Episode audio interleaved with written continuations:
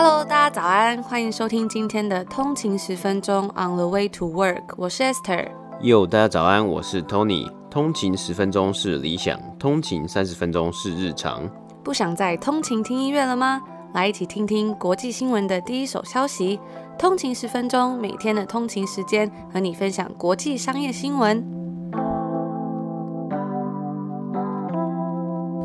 大家早安，欢迎回来通勤十分钟。今天是一月十九号，星期二。大家早安，通勤。那我们昨天有跟大家分享到很多关于这个宠物的新闻嘛，然后就有发现说，现在宠物网红真的是非常的厉害，一山还有一山高。像是有一只博美狗狗啊，它的那个 Instagram 账号竟然有破千万追踪，我真的是非常的感到非常的惊讶。而且我们在网络上有看到啊，就是它的。私人行程，他他有一个行程是有一家经纪公司还是一家娱乐公司代理，然后去他，我看他好像还有去韩国去算是自己个人的 tour，自己的巡回演出这样子，非常厉害，他是一个真的是非常红的狗狗明星哎，太我觉得太夸张了。那另外呢，昨天有通勤族跟我们说，这个在上礼拜介绍的 Anxious People 这本书竟然已经有中文版了，我都不知道，真的是超级快的，因为它中文版好像是去年的十二月三十号发行的嘛，就是其实还蛮近的一个新闻的消息啊，这我们没有看到，但是有中文版也很棒，就是大家可以更方便去阅读。不过我自己是比较喜欢那个英文版的插画，就是有两个人，因为中文版它好像是站在一个楼上，蛮绝望的样子。不过我觉得英文版那个就是两个人的感觉，就还蛮有蛮有艺术感，很漂亮，很适合收藏啦。嗯，有时候看到英文书，你就看那个封面嘛，就想说，哎、欸。这一本好像比较漂亮，那我先买这一本。所以你就是那种会看封面买书的人吗？有时候会，有时候真的，因为不然你不然你要看到什么去吸引你嘛？就是封面是视觉的，是最直觉的去吸引你。当然后来就是会上网找有什么样推荐的书啊，然后看书名是什么样的书，然后翻一下嘛。或者是像书评网站啦，那个我们之前推荐这个 Goodreads，我自己觉得也蛮方便的。嗯，不过中文书的话就比较不知道要去哪里找一些这种评价了。嗯，不知道大家有没有知道可以推荐我们一下？对，可以推荐我们一下，或是可以推荐我们中文书啊。如果你有推荐中文书，也可以来跟我们留言啊，或是私讯跟我们说。节目的一开始，如果大家喜欢我们内容，也别忘了可以 CLS。那如果喜欢我们的节目的话，也欢迎厂商或公司来上面下广告哦。好，今天是北美时间的星期一，一月十八号。那今天也是马丁路德金的纪念日，也因此呢，美股休市一天，所以没有指数播报。我们星期四的时候会再回来为各位带来美股三大指数的播报。那但是这一周也是一样的，要开始满满的财报周了。明天一月十九号会有银行 Goldman Sachs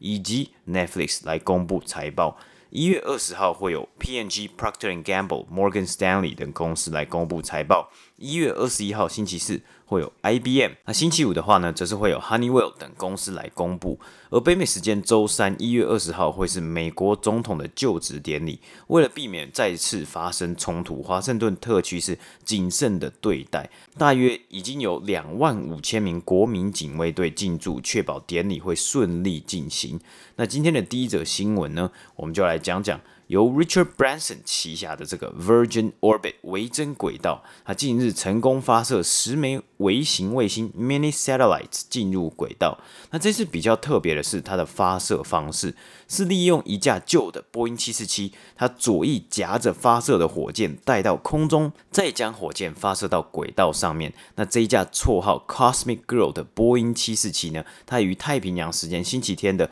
十点五十分起飞，大约在一个小时的。飞行之后呢，释放挂载在左翼的火箭 Launcher One。释放之后呢，由这支 Launcher One 继续推动进入太空。大约两个小时之后，成功发放十枚由 NASA 以及其他大学所研发的微型卫星。那这些卫星呢，会运用在太空研究等用途上面。Virgin Orbit 的 CEO Dan Hart 在一项声明中也表示啊，一盏通往太空的新道路已经被开启了。Launcher One 成功到达太空，是我们团队的天分、毅力、动力以及独创力的展现。这次是 Virgin Orbit 的第二次发射啊！自从去年五月第一次的失败之后呢，他们在事后有检测出因为引擎的问题，造成火箭在发射之后短时间内失效。Richard Branson 也有在声明里面提到，Virgin Orbit 达到了一项创举，很感动，可以看到先前 Virgin Atlantic 的七四七。Cosmic Girl 这一台飞机载着火箭升空进入轨道，但是这间 Virgin Atlantic 维珍航空呢，也是因为去年疫情的情况之下呢，在去年八月的时候有宣布申请破产保护。那利用飞机在空中发射火箭呢，也代表这个方法理论上可以让 Virgin Orbit 在短时间的通知之内呢，在地球的各个角落发射。目前 Virgin Orbit 预计会用相同的方式在英国等地方做发射，而由飞机载着火箭。先升空的方式呢，也可以节省部分的火箭燃料。目前预计在下一趟任务开启商业服务，并且表示已知下定客户啊，包括英国的 Royal Air Force、美国的 Space Force 以及公司像是 Swarm Technologies 等。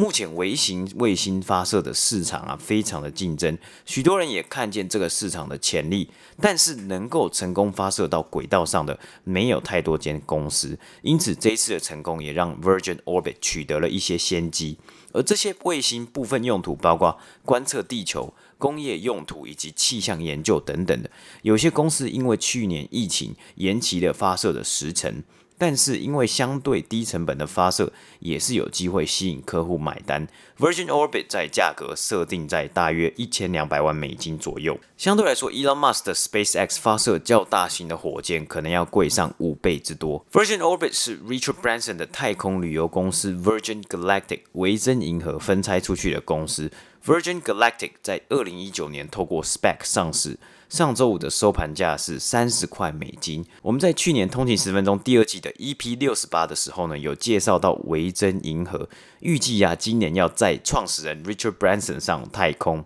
当时十一月八号的时候啊，股价在十九块美金左右。那当然，因为这个公司啊，它还是一个比较新的公司，波动也是比较大一点的。有兴趣的听众呢，可以多多研究。而 Virgin Orbit 目前则是一间独立的私有公司。根据 CNBC 的报道啊，不，目前不确定 Virgin Orbit 投入了多少资金在研发以及在这间公司。外外传是预估已经花了至少四亿到五亿美金左右，甚至最高是有机有可能达到七。亿美金，而我们也在去年第二季的五十集有介绍过 Virgin Orbit 这间公司，当时是根据《华尔街日报》的报道，维珍轨道预计想要募资一点五亿到两亿美金左右，那期望的估值是希望达到十亿美金，目前仍然在积极寻求资金的机会，或许我们今年可以看到更多相关的新闻，或许因为这一次成功的试射啊，今年可能会看到更多相关的新闻，可搞不好也有机会。真的募到他们想要的一点五亿到两亿美金的资金。那今天要跟大家分享一个新闻呢，是我们昨天就有提到这个 Petco 的这间公司，也是这间宠物用品公司，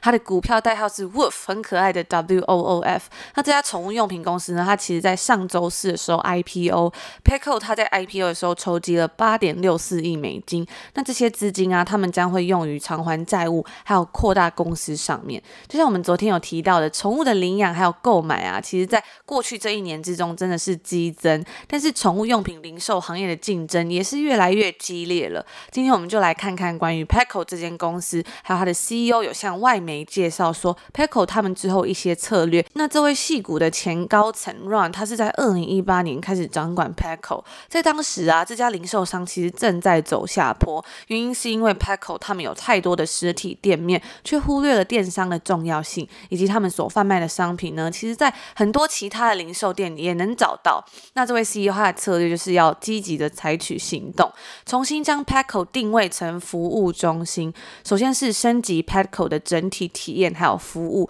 在他们一千四百七十家商店之中，目前有一百多家店是拥有完整的兽医医院。那这些中心呢，也都有升级他们的宠物美容服务，也增加了许多高级品牌，像是 Just Food for Dogs 等等的品牌。那 Petco 呢，它已经 remodel 数以百计他们的实体店了，不久之后可能还会有更多的升级跟翻新，所以这些改变啊，再加上我们昨天有提到的这个宠物领养潮，在疫情期间呢，有三百三十万只宠物找到了新家，三百三十万这数字真的是还蛮惊人的诶。那这个浪潮呢，也让整家公司的财务状况大幅改善。截至目前呢，Petco 它的同店销售额是增长了九点六 percent，该公司这一次的 Fiscal Year 的年度销售额应该有望能够突破五百亿美金的里程碑。那 PECO 的 CEO 也有表示说，由于这些地区的客流量还有兽医业务的增加。主要商店的销售额上涨了四个百分比，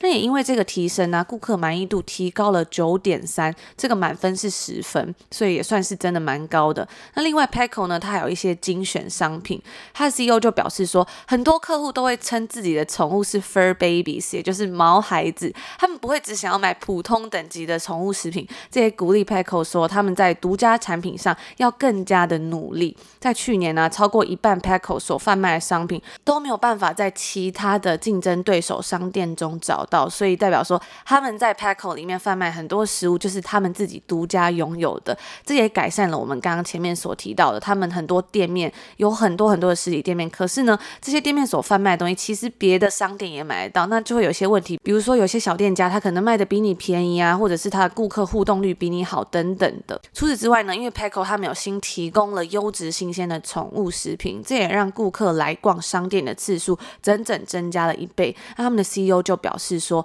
一直以来他们都有在寻找 DTC 品牌合作的机会。Petco 也花费了超过三亿美金在他们的网络商店上，包括更新他们自己 App 啊，以及到店取货的服务，还有同天配送等等的。那他们的同天配送其实才上线五周而已，不过呢，已经有百分之三十的他们的 Online Orders 都是使用这一个东西了。那说到这个同天配送服务啊，我就想到昨天我们在我们的个人 I IG。上面就是那个分享比较多生活日常的 Instagram 账号，有跟大家分享说，在疫情之下，其实有很多实体店，他们都在想办法可以增加自己的销售方式，因为店面是不能开的嘛，所以他们要想办法去留住这些客人。以前店可以开的时候，这些销售人员是可以去跟客人聊天什么的。像我之前在 Lush 打工的时候呢，我们就要常常去跟客人说介绍一些商品，或是还可以让他们实体的体验这些泡泡浴啊，或者是一些香皂等等的东西，但但。是因为现在没有办法进去商店里面购买的时候，其实大家就只能说在网络商店逛，那少了这个 sales 跟你聊天，其实。购买欲感觉会下降，真的蛮多，至少我自己好像是这样啦。所以像我们昨天在这 Instagram 上面跟大家分享，就是他们还有许多不一样的方式，像他们会在他们自己的社群网站上面有一些员工精选啊，或者是你可以去私讯或者是写 email 问这些员工，所以你可不可以帮我挑什么样的商品、什么样的书让我来，或者是比如说我要送礼物，我可以送什么这样子？大家也是在想方设法来解决这个困境。那说到这一次 Petco 它的 IPO 啊，其实已经不是第一次。它其实，在二零零二年二月的时候呢，就已经有在纳斯达克上面上市，当时的代号是 PETC。那那时候他们是筹集到了二点七五亿美金。可是呢，在二零零六年的时候啊，TPG Capital 还有 Leonard Green and Partners 就将公司私有化。后来 Petco 的新老板在二零一六年的时候有想要再度上市，甚至都提交了书面文件，但是最终还是以四十六亿加币的价格把 Petco 出售给 CVC Capital Partners 还有 Canada Pension Plan Investment Board。那该公司它的股价定价为十八美金，上周四呢是在二十六美金左右开始交易，后来一度上涨到三十一美金，超出该公司的预期，也反映出投资人对该股的强劲需求。那我刚刚稍微去看了一下，它目前的股价是在二十七块美金左右。那这也是我们今天要跟大家分享第二则，也是关于宠物的新闻。那今天要跟大家分享到的最后一则新闻呢，也是一个 IPO 的事情。除了 PECO 上市之外啊，最近的 IPO 热潮其实还在持续当中。跟 PECO 一样，是在上礼拜四在纳斯达克上面做 IPO 的 Poshmark 二手衣电商上市交易的第一天，一样是表现非常的强劲。那它的股票代号呢是 POSH，就是 Posh。这间公司发行了六百六十万股，总共筹到了二点七七亿美金。那很多人呢、啊，可能都会对于于这种二手衣市场非常感兴趣。该公司最初计划是以每股三十五块美金到三十九块美金左右的价格发行，但是投资人对于这家二手衣电商的热烈需求，推高了它最终的发行价。Poshmark 他们最后的股价是定在四十二块美金，但是即使已经飙高了这个价格，似乎还是低估了需求。投资人甚至在开始交易之前就在大声疾呼，将开盘价推高到九十七点五块美金。相较它的发行价格是高出了一百三十二 percent 左右。那在上市的首天呢，它就上涨了一百四十二 percent，市值是超过了七十四亿美金，也超过了 Calvin Klein、Tommy Hilfiger 等等的知名品牌的母公司 PVH 集团的市值就是七十二亿美金，也远高于他们的竞争对手。我们之前在第二季有介绍过，在二零一九年六月上市的美国二手精品电商龙头 The RealReal 的市值是二十四。亿美金。那这家公司呢，我觉得它也是蛮好玩的。Poshmark 它其实是一个线上时尚商场，但是呢，它其实也算是一个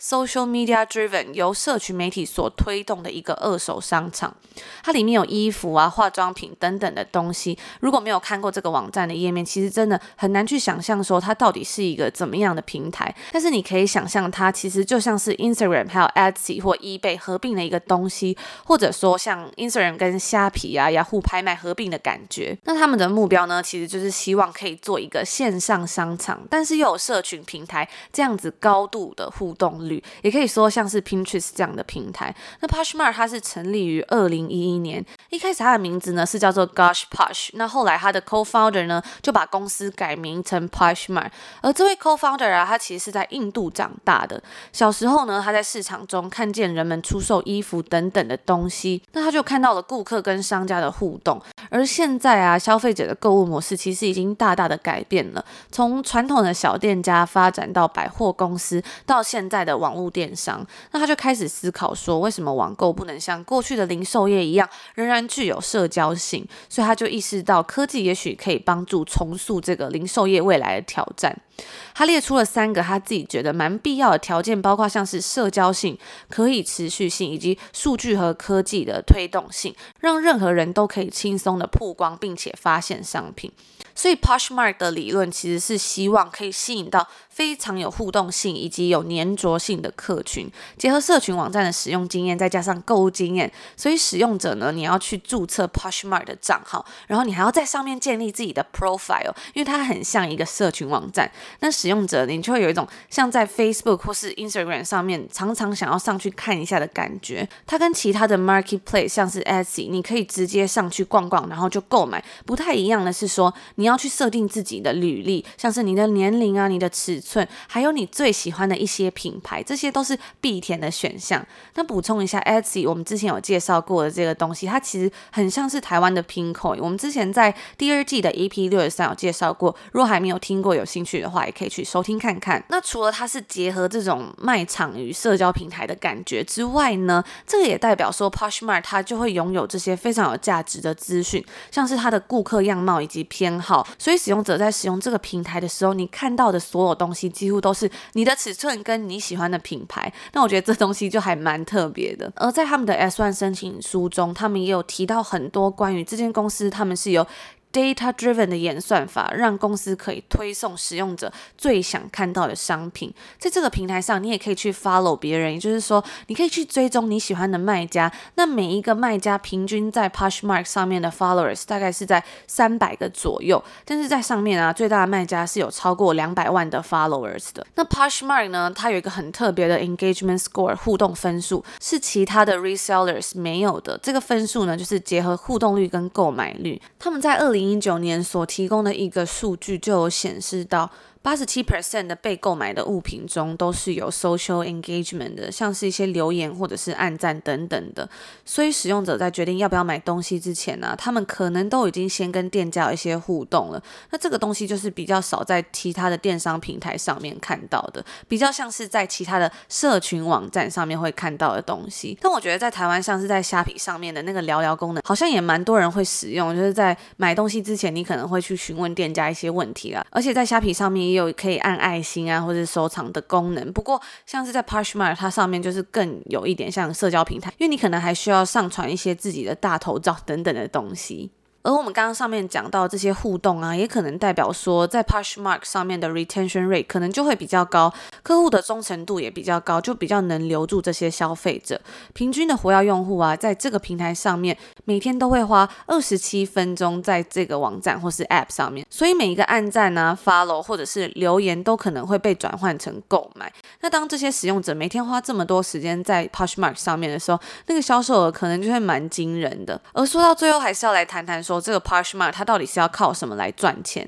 那它其实是有一个 e-commerce take rate，就是说在平台上的任何销售呢，他们都会从中抽取一部分的金额，而它上面的这个金额呢，就是最后销售价格的二十 percent。如果这个交易的价格没有到十五块美金的话，则是统一收取二点九五块美金。那其实二十 percent 好像听起来真的蛮高的，所以在上面卖的商品啊，大概都会超过十五块美金。另外一个蛮特别的地方是 Poshmark 跟它其他竞争对手二手精品平台 The RealReal，还有我们之前在第二季的 EP 二十八中有介绍过的二手服装寄卖平台 Thread Up，比较不一样的是，Poshmark 它其实没有自己的库存，所以就是说它的商品呢都会是在卖家的身上。那除此之外，我们刚刚讲到为什么它的这个 take rate 这么高，是因为跟其他两个竞争对手比起来啊，他们的平均下单价格真的是比较低的，在二零一九年大概是在三十三块美金左右，就是每一个平均下单的金额。那像我们刚刚讲到的 The RealReal 啊，或者是 Farfetch，他们上面卖的东西可能都是超过一千块的商品。那在 Poshmark 上面呢，则可能就是像 Forever 21啊，或者是 H and M 等等的东西。那使用者通常就不会。愿意花太多钱在这些商品上面，这可能也会是一个其中的一点点问题了。那就是我们今天要跟大家介绍另外一间 IPO 的公司。好，那以上就是我们今天的新闻内容啊。最后一样跟大家稍微聊聊天一下，就昨天在这个我们的 IG，我们的日常生活的 IG 一样也是 on 的一个底线 way to work。哎，不对，不对，不对，不对，这个 IG 讲错了，是 on 的一个底线 way。点 daily 这个日常生活账号我就分享一个现实动态，就是我在吃这个义美巧克力酥饼的现实动态，然后发现呢、很多人也很喜欢吃这个义美巧克力酥饼的。然后我觉得每次吃这东西的时候，也就是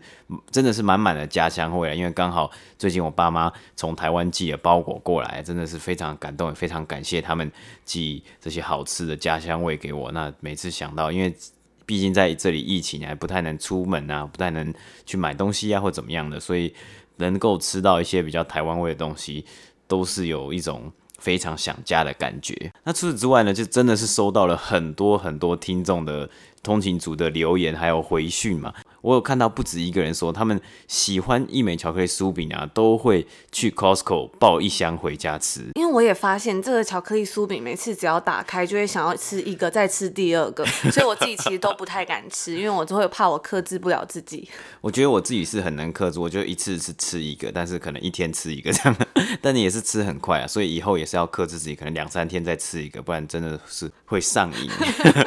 到时候就越来越胖嘛。对，这也不行，对啊，这样也不行。这样也不 OK。那我们也创办了一个日常生活的账号，我们之后也会在上面多多分享一些日常生活啊，或者是一些在加拿大的体验。如果大家有兴趣的话呢，也可以点进 Show Notes 连接追踪我们的这个新的 IG 账号。那也欢迎大家来上面跟我们聊聊天。